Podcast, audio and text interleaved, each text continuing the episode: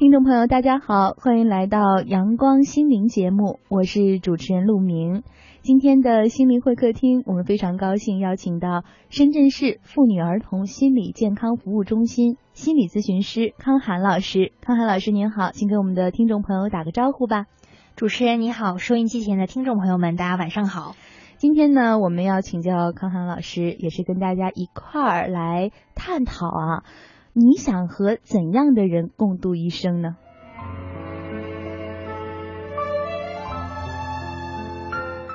康老师，我觉得尤其在现在这样一个快节奏的社会当中啊，嗯，共度一生这个话题好像显得有点沉重，因为想起说我要跟这个人呃共度一生的时光。嗯，我自己可能会觉得是件比较困难的事情。到底是我没有遇对人呢，还是说本身两个人能够和谐共度一生就是一件不容易的事儿？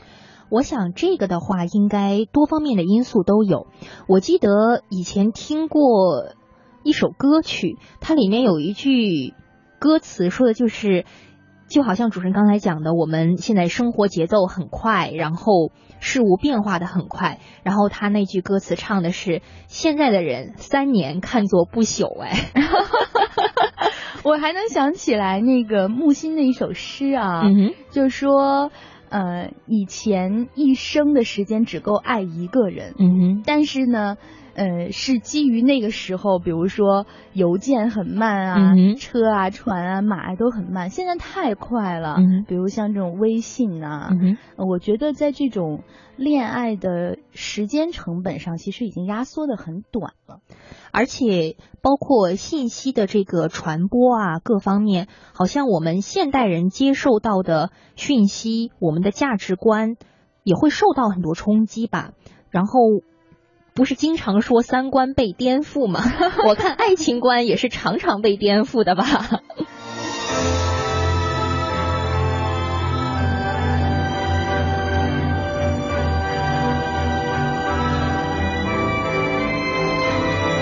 虽然说现在这个科技，包括这种。信息沟通的手段的进化啊，让我们能够更加低成本的，不论是从时间啊，还是从这种呃方式上，能够去跟一个人沟通。但是我倒是觉得，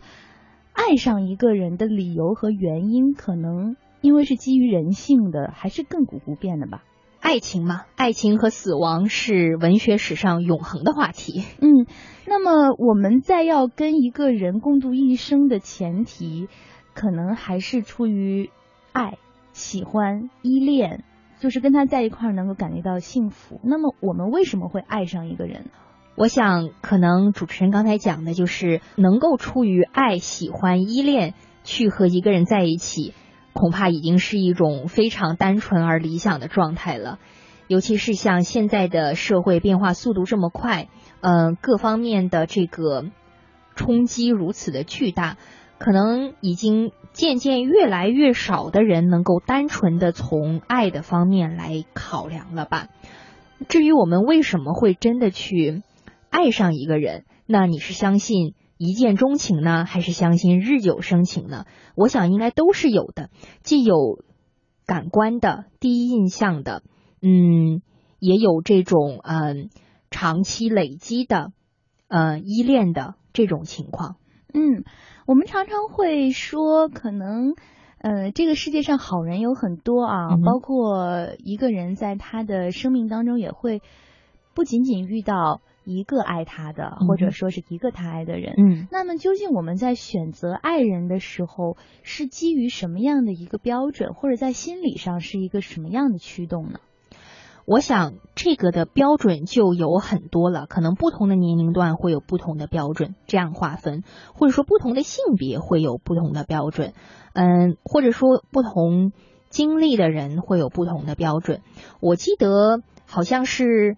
莫泊桑吧，在他的书中就写到，可能是这个他把自己化身到了书中的一个人物，和他的宾客产生了一个讨论，说究竟是一生只能爱一个呢，还是一生能爱很多个？嗯，他最后写了一个故事，他的结论是，呃，一生只能爱一个，而且只有女人懂得爱情是什么。啊，我想这可能是莫泊桑本人他的一种对于爱情或者说对于异性的一种感悟吧，一种理解啊。其实我在听有很多人经历了恋爱啊，或者说爱过了之后哈，嗯，往往会说这么一句话，就是。啊，我感觉我不会再爱了，就是可能会觉得我经历了那一场爱情之后，我就没有那种爱的能量，甚至有些人会认为说，我爱过他之后，可能对其他人就不会那么爱了，是这样吗？可能是在上一段感情当中受到了一些创伤，然后产生了一些忌惮，然后可能还有一些自我保护的成分在里面，所以呢，就是在下一段感情当中态度会显得谨慎一些，嗯，或者是考虑的更全面一些。我想，爱这个东西本身可能并不能够单纯的从情感的角度去衡量，可能在每爱过一次之后。这个爱的内涵都应该更丰富一些吧。嗯，那爱的这个力量，它是越爱越多呢，还是它是消耗型的？就是爱一次，可能以后就没这么大力量了。这个问题可能有很多不同的解释吧。因为现实生活当中，我想这两种情况都会有。可能你越爱，嗯，经验越丰富。这是不是你所说的越爱越多，或者说越爱你就越发现不太需要那么全身心的去爱了？你的你知道如何用等价的付出去获得等价的回报，而不是说单纯的单方面的去付出而没有回音。那么，嗯，当然也可能会有这种精疲力尽的。状态，因为在某一段感情当中投入的太多，消耗了太多的情感呐、信任呐、理解呀，我想这些东西本身可能也是会有限度的吧，所以我们才说，在经历过一段感情之后，需要一段时间来调试呢。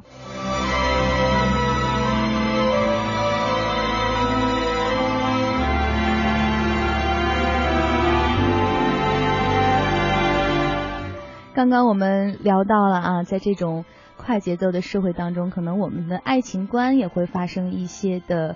变化。嗯，那么我也想请教康老师啊，我们到底为什么会爱上一个人？有的人说，可能是基于恋父或者恋母的情节。嗯，刚才我们不是有提到，就是说两性之间可能会有不同的标准，或者说不同的。年龄或者说不同的背景会有不同的标准吗？我想一个比较可能会比较典型的例子就是说，如果是这种在成长过程当中，父母当中的某一方会嗯角色比较突出，或者我们平时所说的性格稍微强势一些，当然了，或者是因为某一种原因，家庭并不十分完整，然后有这个单亲的这种情况出现。可能，呃，更多的在这种情况下，容易造成这样的一个结果吧？是一种补偿吗？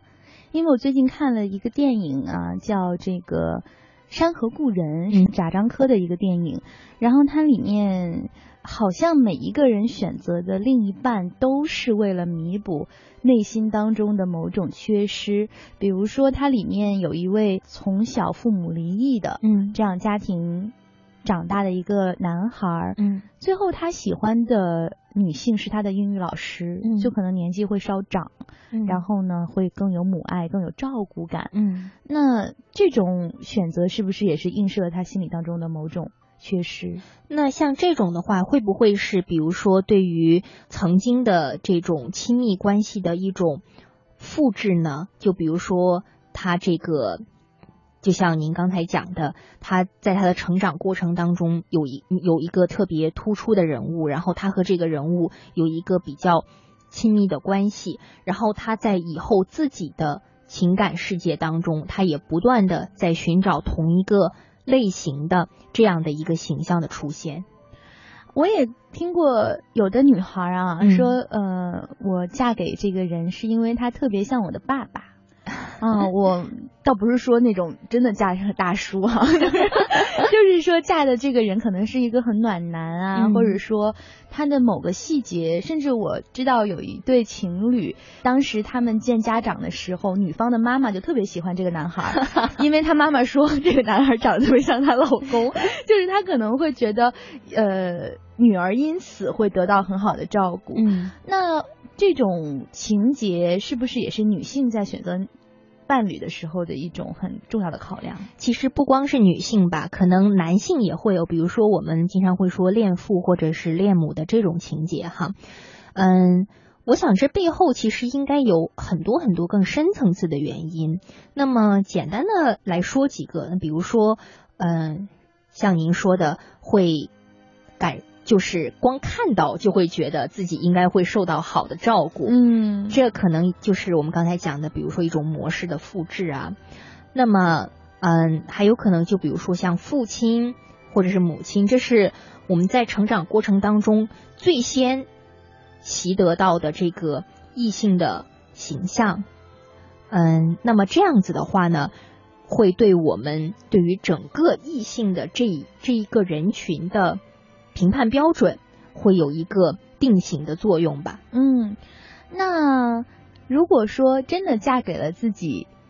呃，感受当中的爸爸啊，就是那种形象，或者说真的是娶到了觉得能够像母爱那样温暖和有安全感的妈妈，呃，这种这种结果或者说这种选择会有一个很很完美的结果，真的好吗？对，真的好吗？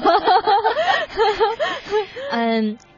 这个婚姻家庭嘛，它毕竟不是一个人能够单独说了算的东西。像，嗯，如果对方能够你乐意扮演这样的角色，而对方也乐意扮演他那样的角色，比如说，从你很想得到照顾，那么从对方的角度，他的成长环境，他的原生家庭，他所习得到的就是我很愿意照顾别人。那我们比如说，可能是，嗯，从小就很有责任感的这种孩子啊，或者说很喜欢操心的这种孩子。那比如说，我们说家里的呃长子，有一些类似于这样的角色的话，我想只要能够很好的配合，可能并不会产生太大的问题吧。但是有一点就是说，那如果只是。对方单纯的在承受，或者说为了迎合你的某一种感受而暂时有这么一个局面的话，嗯，可能维系是一个问题，就看就在于，嗯，对方到底是一个什么样的人了。嗯，我就听到过这样一个例子啊，就是一个。女孩儿，嗯，她找的这个男朋友呢，她感觉上就是像她爸爸一样照顾她，就是那种无微不至的。然后之后他们结婚了之后呢，可能就是头段时间还行，嗯，但是后来这个男孩也就渐渐的厌倦了，嗯，然后厌倦之后，这个女生就会觉得，哎呀，他不爱我了，他不像以前那样照顾我了，因为。我觉得可能来自父母的爱相对是很稳定的，嗯，在我们不管是很小啊，还是青少年，还是长大之后，嗯，但是可能来自伴侣的这种全方位的照顾，毕竟是两个同龄人，而是两个平等的位置，他没有什么长幼之分啊，他可能很难那么长的时间去保持全方位的去照顾你这样的一个状态。是的，而且说实在的。真的很难有什么样的情感、什么样的角色能够完全替代父母这种存在，来全方位的对你实行保护和照顾。而且，尤其是婚恋情感这种东西，可能本身就是一个需要互动的、需要双方都去付出才能够维系的一个动态的环境。所以，如果只是单方面的为了寻找一个。能够照顾自己的对象，像自己父亲一样的角色，可能暂时是可以的，但是也要想一想，那这样的感情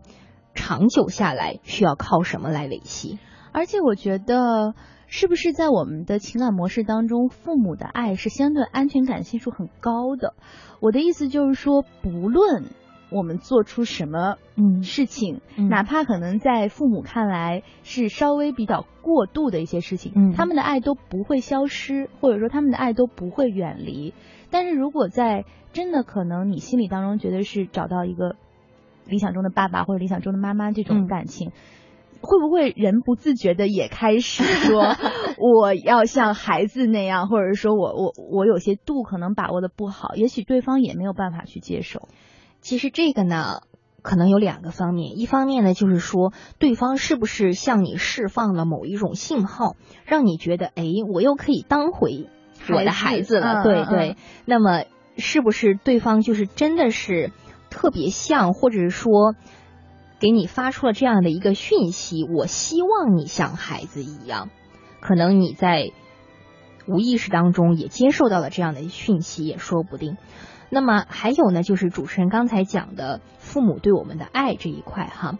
嗯，其实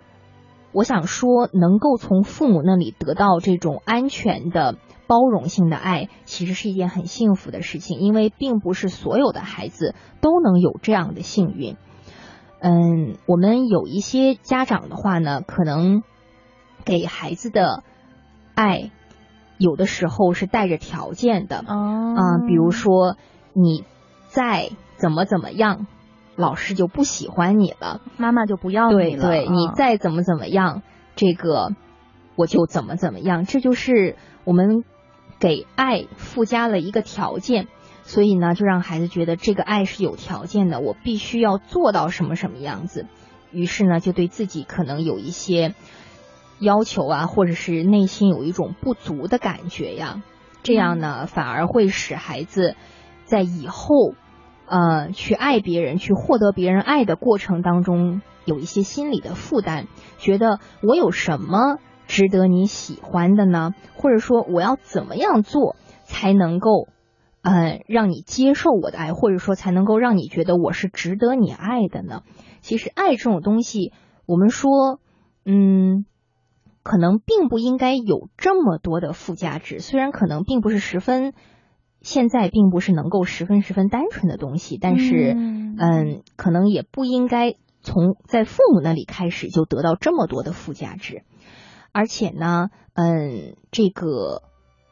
我们有一个依恋的理论，就是他的这个理论呢，理论呢，就是想要说明父母不一样的。行为本身给孩子的这种安全感方面造成的困惑，就是说，如果你能感到安全，那固然是好的。但是我们可能有一些父母会，比如说给孩子的这种爱和关注不太稳定啊，或者说因为一些客观的条件不能够及时的给孩子爱和反馈啊，那么可能。孩子会有一种被忽视的感觉，或者是觉得我要做什么才能够得到父母的爱。那这样的孩子将来可能会有一些，尤其是在这种呃走进自己的感情世界，在这种亲密的两性关系当中，会有一些非常非常的想付出，然后非常非常的害怕被抛弃。嗯，这个样子就其实给。情感当中的对方也造成了无形的压力，那么还有比如说，嗯，可能就会树立起一种比较强的自我防范的意识，比较难以进入一段感情，因为觉得可能觉得对方都不如我好，或者是这个害怕跟别人走得太近吧，这些都是能够从童年和父母的爱的这个源头来追溯的。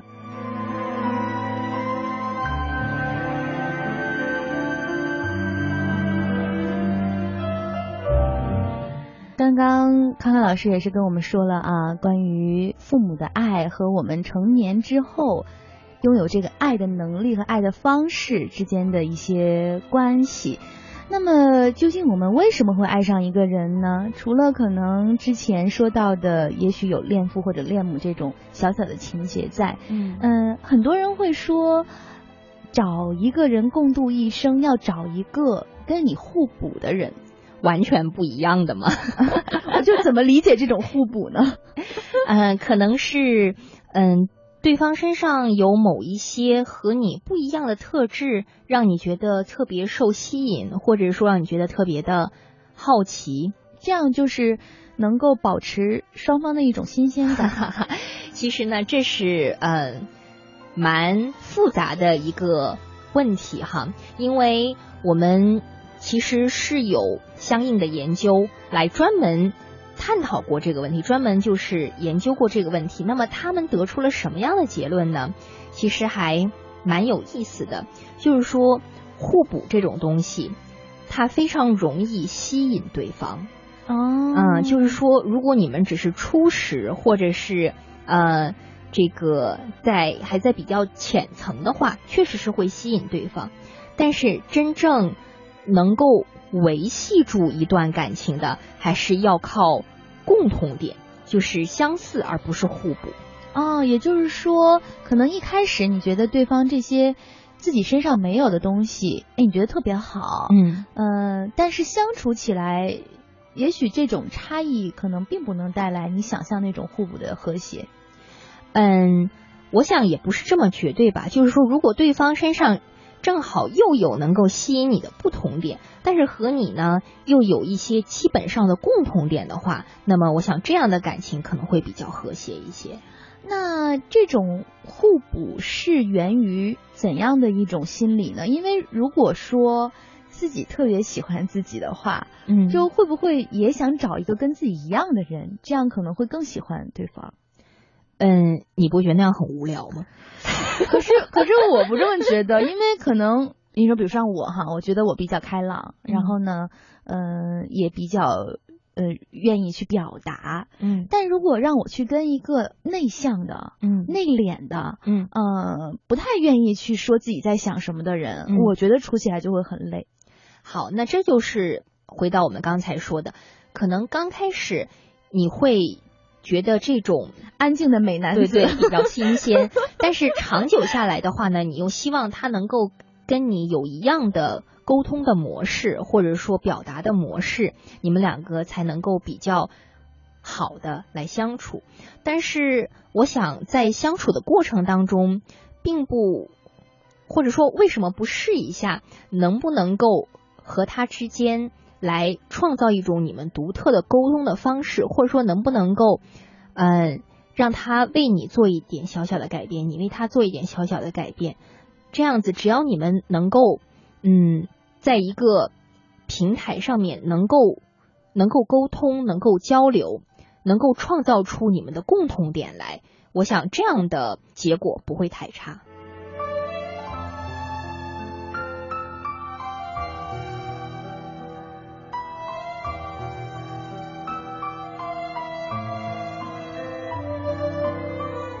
除了小小的这种恋母情节或者恋父情节，包括刚刚我们说到的，可能一个跟你互补的这样的一个形象出现的时候，你会对他产生这种爱呀，或者说被吸引啊这样的一种感觉。嗯，是不是通常情况下，美貌 外貌协会啊，就是美貌也是特别重要的一个美貌固然很重要啊，就是。我们可能现在这样说起来，我觉得我们之所以会笑，是觉得有点肤浅哈。呃，但是好像。呃，很多人也会说说，哎呀，这个没有眼缘呐，或者说这个女孩儿、这个男孩儿，嗯嗯，比如说什么五官的某一个某一个地方，或者说是皮肤啊，或者是身高啊，其实好像大家最先觉得不会爱上的理由，还是从外表开始。对，可能因为刚开始我们所能看到的呢，也就只是外面的这一些。因为如果你不和一个人去交谈、去深入的交往的话，可能确实是这个样子。嗯。当然了，其实我觉得美貌并没有什么就是值得羞涩的哈。我觉得我们可以完完全全可以摆到台面上来，正当的来说，我们为什么不能够去被美貌或者说被帅气所吸引呢？我觉得是完全可以的，而且是非常正当的。因为我想，这种美貌背后是一种呃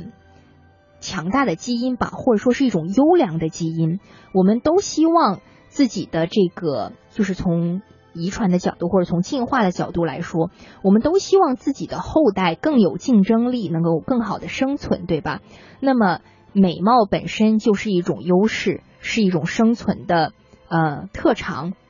所以，如果我们的后代能够拥有这种东西的话，那就能够增加他们存活的几率。所以，我们喜欢美貌，那也是很正常的事情啊。而且，如果说是欣赏某种美貌，可能还要这个我们自己具备一定的审美观啊。嗯，要欣赏一些永恒的美貌。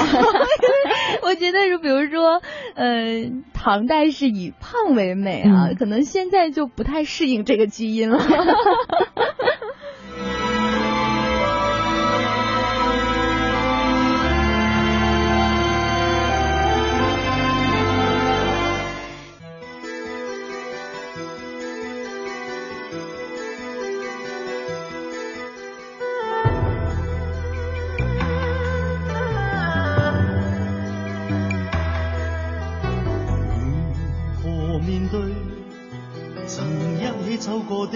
子，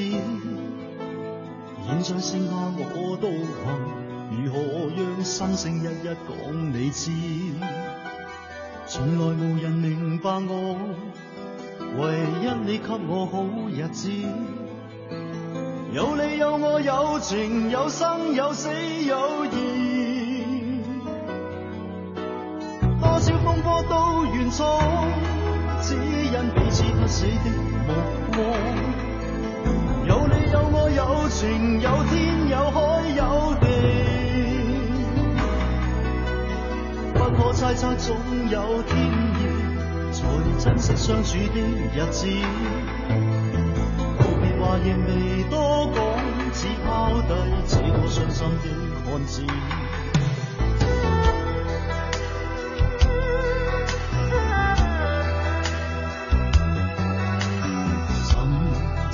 睡了，谁分享更深的日子？活着但是没灵魂，才明白生死之间的意思。情浓完全明白了，才甘心披上孤独衣。有你有我有情有天有海有地，当天一起不自知。分开方知根本心极痴，有你有我有情有生有死有义，只想解释当我不知，如今想倾诉讲谁知，剩下绝望旧身影，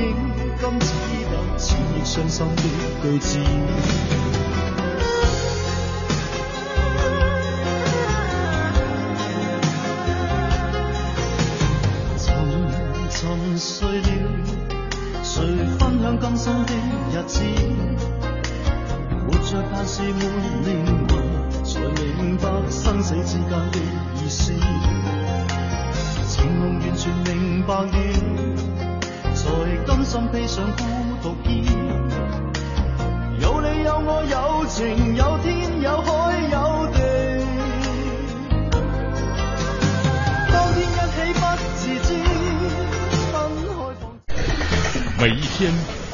分每一秒，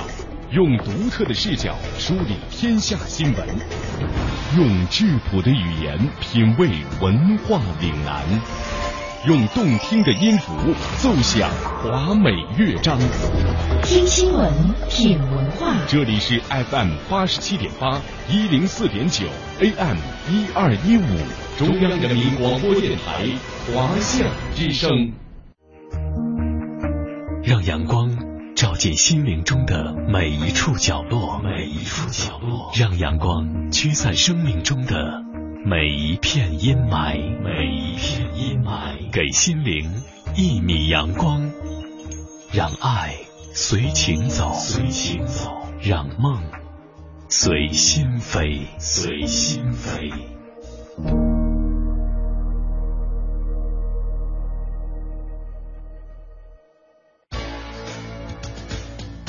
谈你我身边的故事，打开不为人知的心扉，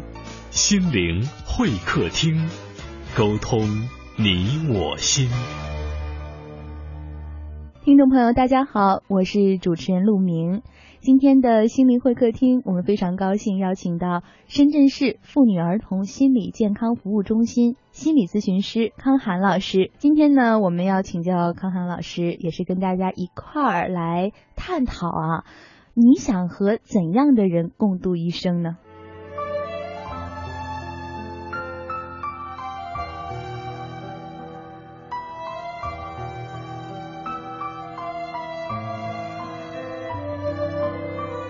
是不是我们有的时候爱上一个人，也是被他的这个各种各样的条件，或者说各种各样出色的这种表现所吸引呢？可能也是类似我们这种光环效应，会这样吗？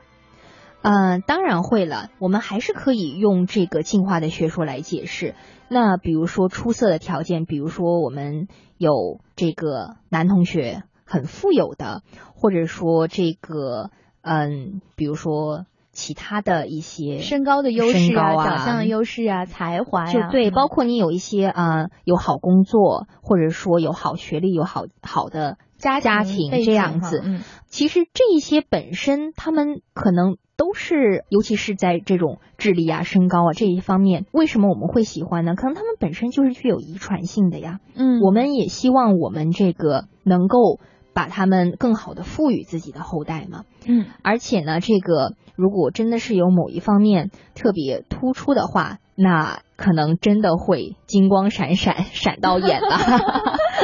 是的，所以我们其实，在思考跟怎样的人共度一生的时候，刚刚您说到的一些。基因上的优势啊，包括个人的一些优势，呃，确实也是占了一定这种，我们不自觉会以为是那样的一个表现，但是可能它的深层次的也是基于我们人性的一种选择哈。那刚刚也说到共度一生，这一生的时间特别长，尤其当你选择了这个人，嗯基于各种各样的原因，我们选择了这样的一个人，但是我们发现。呃，相处相爱容易相处难，真的就是真正的相处起来，两个人总会有一些这种磨合，有一些这种有一些摩擦。对，这个是怎么办呢？我们遇到这种情况，嗯，其实还是要感恩于这些摩擦吧，因为我想，真正一点摩擦都没有的。极端的情况是比较少的吧，大多数人都会有，关键在于我们如何去对待这种事情。那就好像说，嗯，争吵的话，我们有的时候是有意义的，有的时候只是，嗯，可能会只是出于一种，嗯，宣泄啊，或者是出于一种自我的保护啊。我以前听到一句话叫做“越吵越有感情”。是这样吗？嗯，为什么不是呢？可是我是觉得，无论是什么形式的吵架，其实，在就是在两个人的感情当中，其实都是一种消耗。嗯，可能对于某一些呃恋人和夫妻来说，争吵也是他们交流的一种模式呢。嗯，可能他们从小就看到。父母的争吵，父母这种交流的模式，然后也就学会了这样的模式，在自己的亲密关系当中呢，也就用到了这样的模式。嗯，他们会觉得可能这就是表达情感的一种方法，或者这就是表达自己思想的一种方法。呃，可能他们没有想到其他的方法，或者是或或者是并不觉得其他的方法会优于这种方法吧。嗯。那我们在跟对方出现一些磨合上的这种问题的时候，嗯，我们应该从哪几个方面哈去审视自己呢？或者说调整自己这种心态？因为一生这么长哈，在刚开始相处的时候就有过不下去的那种心态的话，可能就这个没有办法再继续了。呃，我想就算嗯在。和谐的这种恋人或者是夫妻，也会偶尔会有这种感觉吧，就是觉得会有一点质疑呀，或者是怎么样的。那在这种时候呢，我觉得这样说吧，从一开始我们就会有一些嗯可以控制的因素在里面，比如说我们在嗯择偶的过程当中，是不是可以选择一些比较容易磨合的对象？如果可能差距太远的话，就会耗时比较长的时间，可能也是一个比较艰辛的过程。这样子，那么。当你进入了一段感情之后呢，可能要有一个心理的准备，因为它不可能永远都是这个新鲜好看的，可能会要有一些这种心理方面的预计，可能差不多会有一些这样的摩擦也好啊，或者是嗯不同也好啊。那么我相信你心里有了底之后，等他到来的那一天，你就不会觉得太意外。那么等他真的。到来的那一天呢，可能我们就是会需要有一个比较开放的态度来面对这种事情，然后能够进行这个真诚的沟通，还有就是看看自己有没有什么自己可以做的。我想双方可能都需要嗯站在别人的角度来思考，但是呢，如果都只是等着对方来改变的话，可能会比较难走下去吧。那这种情感哈，或者说这种爱情，嗯，我觉得还是挺经不起这种折腾和质疑的。也许折腾着折腾着，质疑着质疑着，就会消磨掉。怎么样保持这种爱情的新鲜感？我觉得这个问题是不是也可以说成？怎么样能够不断的用新的东西来代替爱情呢？代替吗？嗯，我想代替可能并不是一个特别合适的词语。滋养。嗯，对，因为它这个东西可能本身，因为我们说爱情它是有一个三角，这也是心理学上比较著名的一个理论。那么这个三角的一角呢是激情，一角呢是责任，还有一角是亲密。激情总还是会退却的嘛，嗯，那么我们能不能够靠其他的两角来激情和和亲密和责任责任责任和亲密对，因为我们总还是说，如果三角齐全的话，就是一个完整的爱。那么，嗯，如果激情稍有退却的话呢？是不是可以通过其他两角的支撑？但是这样的话，会不会也还是有一些不完整呢？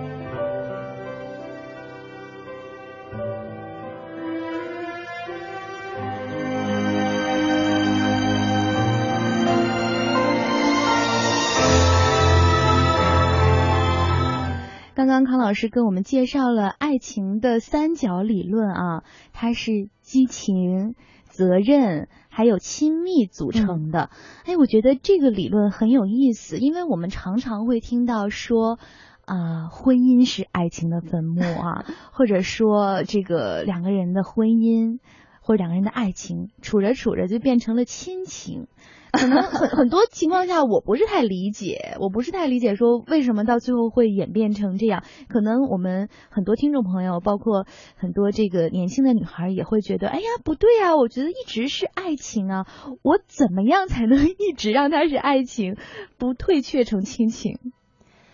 哇，这可是一个挺难的难题了。嗯嗯。如果想要一直是爱情的话，嗯，这个有点贪心哈。不，我觉得，嗯，可能我会这么问他，就是如果我遇到这样的问题，我就会说，呃。你为什么会想要它一直是爱情呢？因为爱情有激情啊，就像您刚刚说的，会退却的那一部分，有保质期的那一部分才是最鲜嫩的。我觉得它可能有激情，然后有新鲜感，然后不断的有这个浪漫的这种惊喜啊，或者说有那种，你不觉得这样跟逆龄生长没什么差别吗？就是冻龄是吧？就一直冻在那个阶段。就是说，嗯。其实不光是感情，我们的各方面在婚姻当中都会逐渐的改变。所以，如果你单单的要求爱情不变的话，那么是不是有一点点不适应呢？也就是说，这个三角激情、亲密和责任，就是到呃，它是有一个发展的过程嘛，就是这个三角形。因为它只是说一个完整的话是这个样子，但是我们细想一下，那激情总还是会退却的吧？嗯，那但是如果单是依靠责任和亲密的话，是不是又不是完整的爱了呢？对呀、这个就可能跟亲情更加接近了。嗯、或者是友情，嗯，变成了亲密的战友。但是我觉得人生当中也可以啊，跟这样一个亲密战友共度一生，去攻克人生当中很多难关，也未免不是一种关系，一种适应。嗯，我想可能这个随着时间的推移，我们在婚姻当中会需要发现更多的爱情之外的东西吧。嗯比如因为说呢？比如说会不会有这个共同的事业呀？哦，嗯、或者是这个，还是说到底会需要更多的共同点来维系住这一段感情吧。就可能不仅仅是风花雪月呀，看还要是亲密的战友。对对对，就是去看个电影啊，或者只是在玩儿这一部分。嗯可能夫妻之间的这种共同成长特别重要。对对，那我也想请教康老师，如何在婚姻当中，夫妻双方可以获得这种成长，两个人之间的这种成长？我想这个方面的话呢，嗯，首先我们可以肯定的说，单方面的成长是不太好的吧？因就是在这个稳定关系当中哈。对，嗯因为如果只是单方面的话，那么这段感感情的话，可能很快就会变得不稳定，或者说这个差异太过悬殊了。嗯嗯，那么如何能够共同的成长？我想这首先要有一个方向的问题，因为如果在不同的方向飞速奔跑的话，那也可能只是越离越远。嗯所以我们就说，那两个人有没有共同的这个价值观呐、嗯共同的目标，嗯或者是这个共同的，至少是共同的兴趣爱好吧，嗯这样子，然后才能够谈到共同的事业。那么还有就是，所以我们听到有很多。呃，一直在往前走的这样的婚姻啊，嗯。在这个漫长的不同的方向奔跑啊，不是不是，就是说我能听到有很多人是为了这个婚姻的完整，或者是为了这个婚姻的存在，可能是女方牺牲了事业的某个部分，嗯。或者是男方从某一个地方，然后飞嗯到女方的这一边，然后嗯。共同去维系这个婚姻，嗯。是不是这种共同的这种方向，呃，是需要一种牺牲或者是选择的？我想这个可能更多的呢是个人选择的问题，因为像您说的，就算牺牲掉事业的某一个部分，也并不能够完全绝对的代表着我们两个人就没有了共同的事业，或者说我就止步不前了，因为可能在生活的其他的很多方面，呃，或者说在其他的一些事业上，还是可以获得成长的。这个呢，这里我就要提到，就是说，结婚不是终点，真的，结婚不是终点。对很多的年轻的女孩可能会认为说，哎呀，有的时候会这种想法啊，大不了就嫁了，就觉得嫁了以后一切就 OK 了，一切就平顺了。对，结婚不是终点，因为婚后呢，首先磨合也是必要的，这个时间可长可短。那么磨合之后呢，更多的还是这是一个更加漫长的旅程，还是不能够完全松懈下来，还是要不仅要有共同的价值观，还要付出共同的努力。嗯，至少不能让对方觉得只有我一个人在为这个家努力。这是我听到的很多呃夫妻之间争吵的会是一个槽点。对，而且你看，我们今天聊的话题是，你想和怎样的人共度一生啊？嗯不是度过，是共度。嗯这个共，我觉得可能也有这种，呃，共患难啊，或者说这种共同成长的这个意义在里面。那我们在这种和另外一个人共度一生的时候，是不是应该先过好自己这一生呢？我想这并不，并不应该是一个被动的等待的过程，或者说并不应该是一个单一的过程。我想你和别人共度一生，也并不应该影响到你自己很好的过一生，嗯或者说。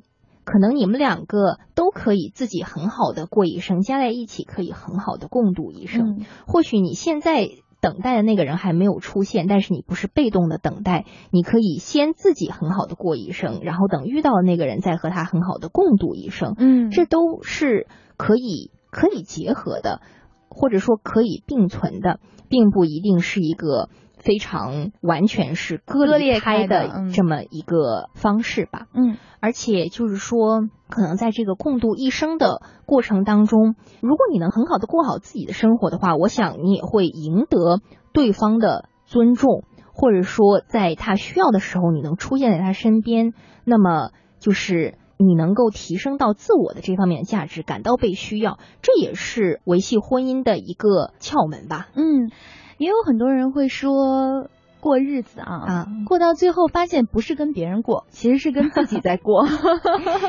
对呀，可能是有的时候，更多的时候，真的是自己在跟自己的心魔斗呢。嗯，是这样的。嗯所以，我们今天的这个话题呢，叫“你想和怎样的人共度一生”。我们好像聊到最后，发现，嗯，自己能够去过好的，可能真的是只有自己的内心、自己的日子。嗯那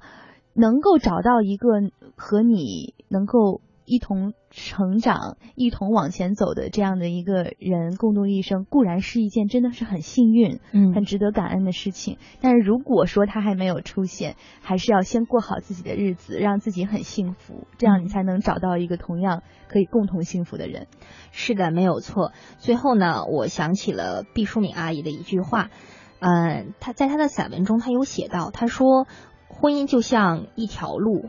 呃，不，人生是一条路，婚姻是你脚上的鞋。其实穿鞋是为了更好的走路，但是我们总有人去穿着不合适的鞋，或者是鞋里面有沙子呀什么的，去走这条路，反而没有走好自己人生的这条路。嗯，好的，今天非常感谢康康老师做客我们的心灵会客厅，我们下期节目再见。再见。